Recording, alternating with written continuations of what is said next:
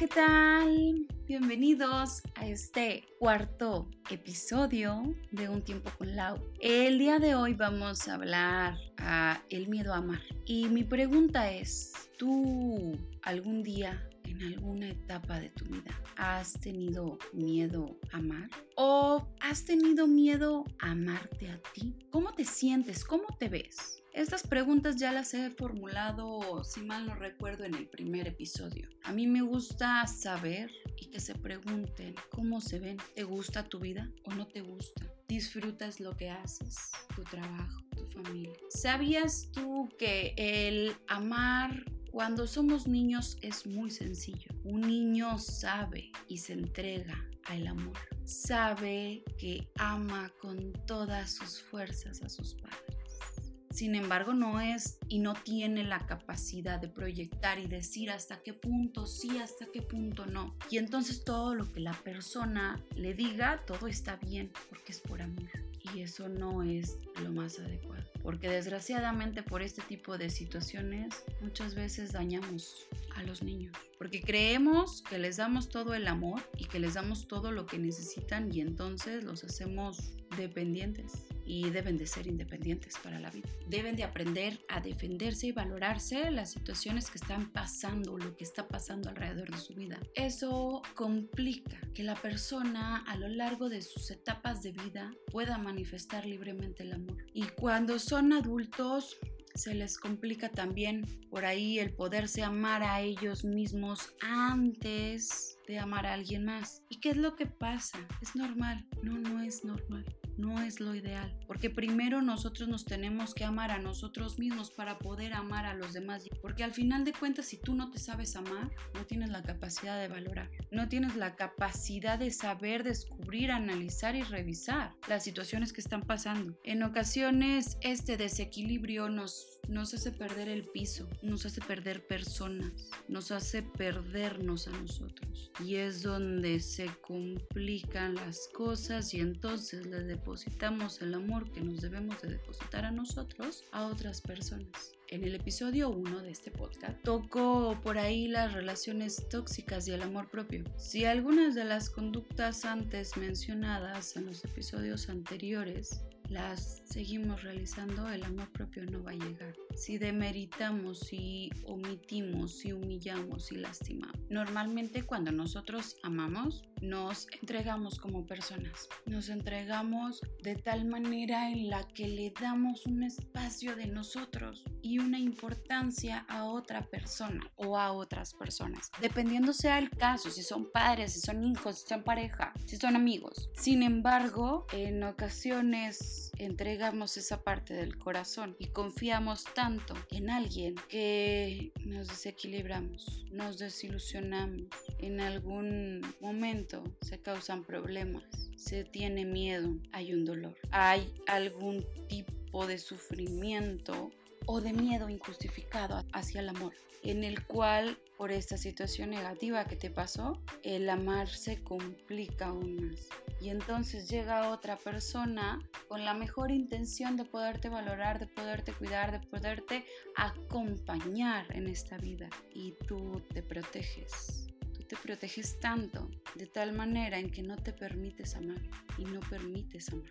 Ni el dar amor, ni el recibir ese amor. Sin embargo, está bien primero que identifiques si le tienes miedo al amor, le tienes miedo al, sentir algo por alguien más, le tienes miedo al entregarte, le tienes miedo al confiar, o tu miedo es en la desilusión, o tienes miedo al miedo, te da miedo lo nuevo, te da una, un sentido de transformación diferente el amor. ¿Qué es lo que está pasando? ¿Qué es lo que está pasando contigo? ¿Qué te pasó en algún momento? ¿Cuánto te humillaron? ¿Cuánto te decepcionaron? ¿Cuánto te fallaron esas personas para que el día de hoy le tengas miedo a disfrutar el amor? Cuando uno ama con locura, abre heridas que con el tiempo suelen sangrar. Sin embargo, hay que curar esas heridas para poder volver a amar. Si yo logro identificar esas situaciones que me hicieron daño, esas situaciones que en algún momento de mi vida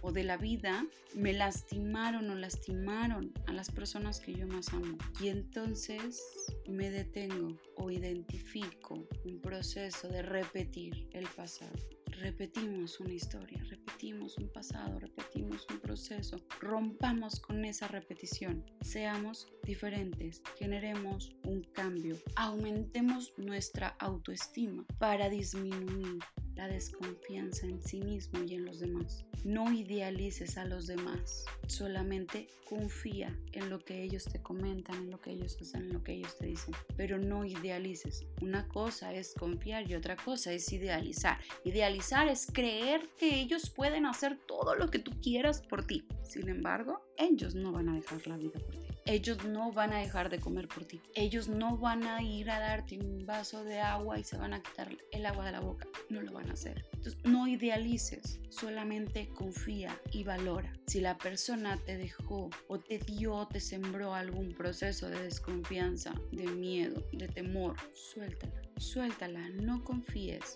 pero no le tengas miedo al amor, porque el tener miedo al amor lo único que nos genera son situaciones o emociones negativas y estas pueden ir más allá de lo que nosotros podamos esperar o pensar, porque no sé si tú sepas, pero lo opuesto al amor es el odio. Entonces, si yo no soy capaz de sentir amor, yo no siento amor como tal, entonces, ¿qué estoy sintiendo? ¿Odio? ¿Indiferencia? ¿Rechazo? ¿Qué es lo que está pasando con lo que estoy sintiendo? Como les comento y como les he dicho primero, siempre pónganse a pensar tranquilitos en su cuarto, en su casa, en su cama, donde ustedes mejor les guste o más cómodos se sientan y piensen. ¿Qué es lo que están realizando? Analicen la situación. ¿Realmente no estoy sintiendo amor? no ha llegado la persona por la que yo pueda sentir un amor, identifica en qué parte te encuentras.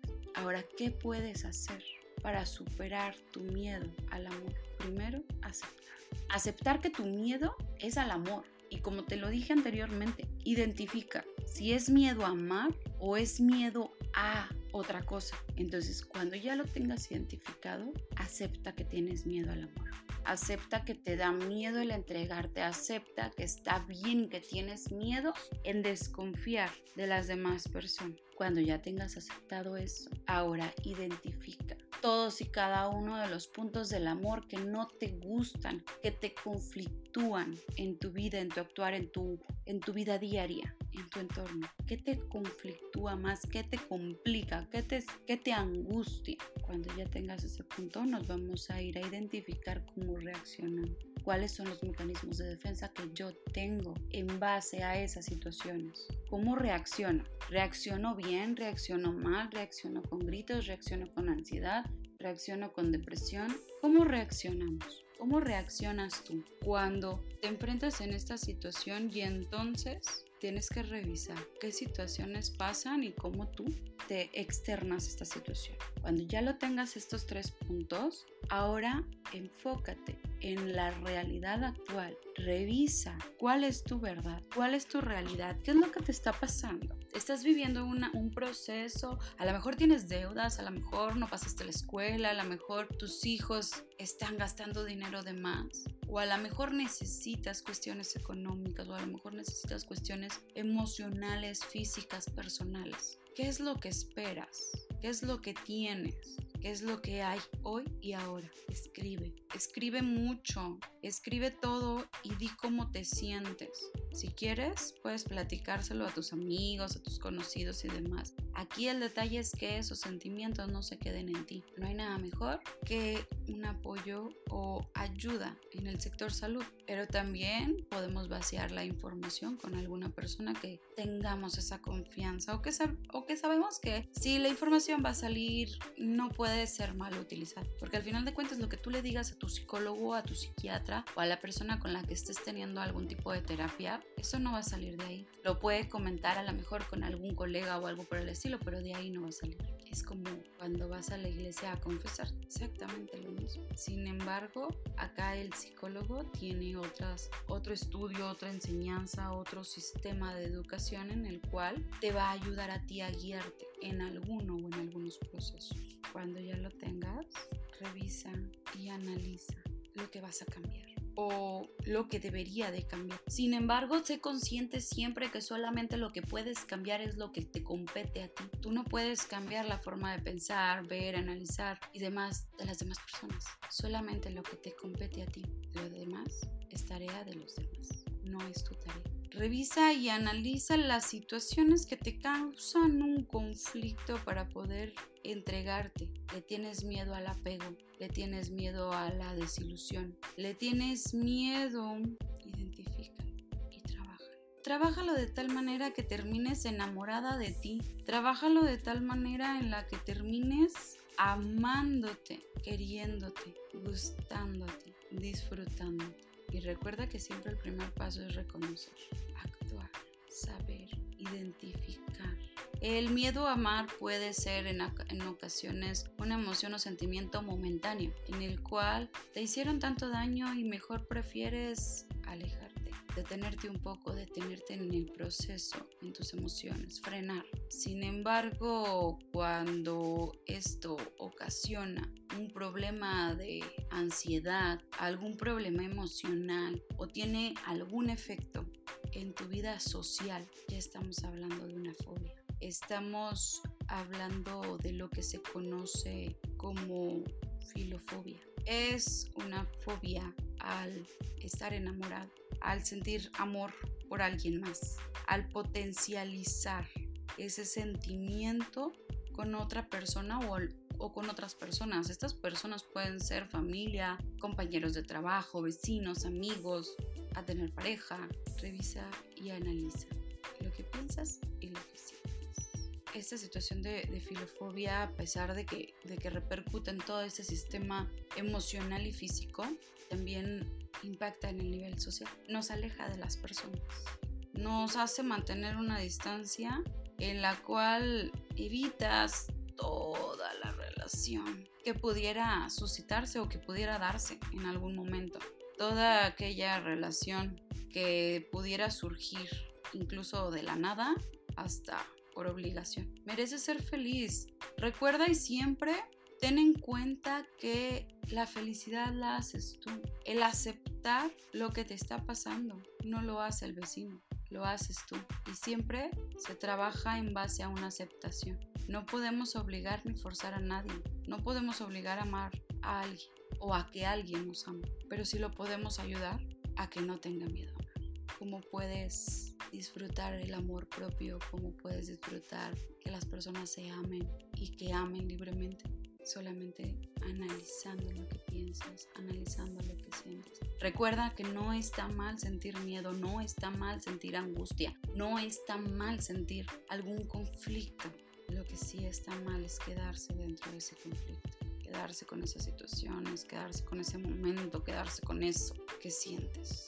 Recuerda que hay que aceptar todas y cada una de las emociones que sientes y trabajar positivamente en ellas, mejorarlas, hacerlas en beneficio de tu persona y de las personas que tienes alrededor, para que te puedas sentir orgulloso de lo que realmente estás haciendo y ese orgullo pueda mejorar considerablemente y se pueda trabajar bien. Bueno, pues esto va para aquellos que tienen miedo al amor, si sabes de alguien o de alguna persona o a ti te está pasando eso, comparte este episodio para que más gente lo escuche y pueda descubrir y pueda ser consciente de algunas cosas que comentamos aquí. Cuídense mucho, les agradezco demasiado, siento bien bonito que estén aquí acompañándome en todos los episodios.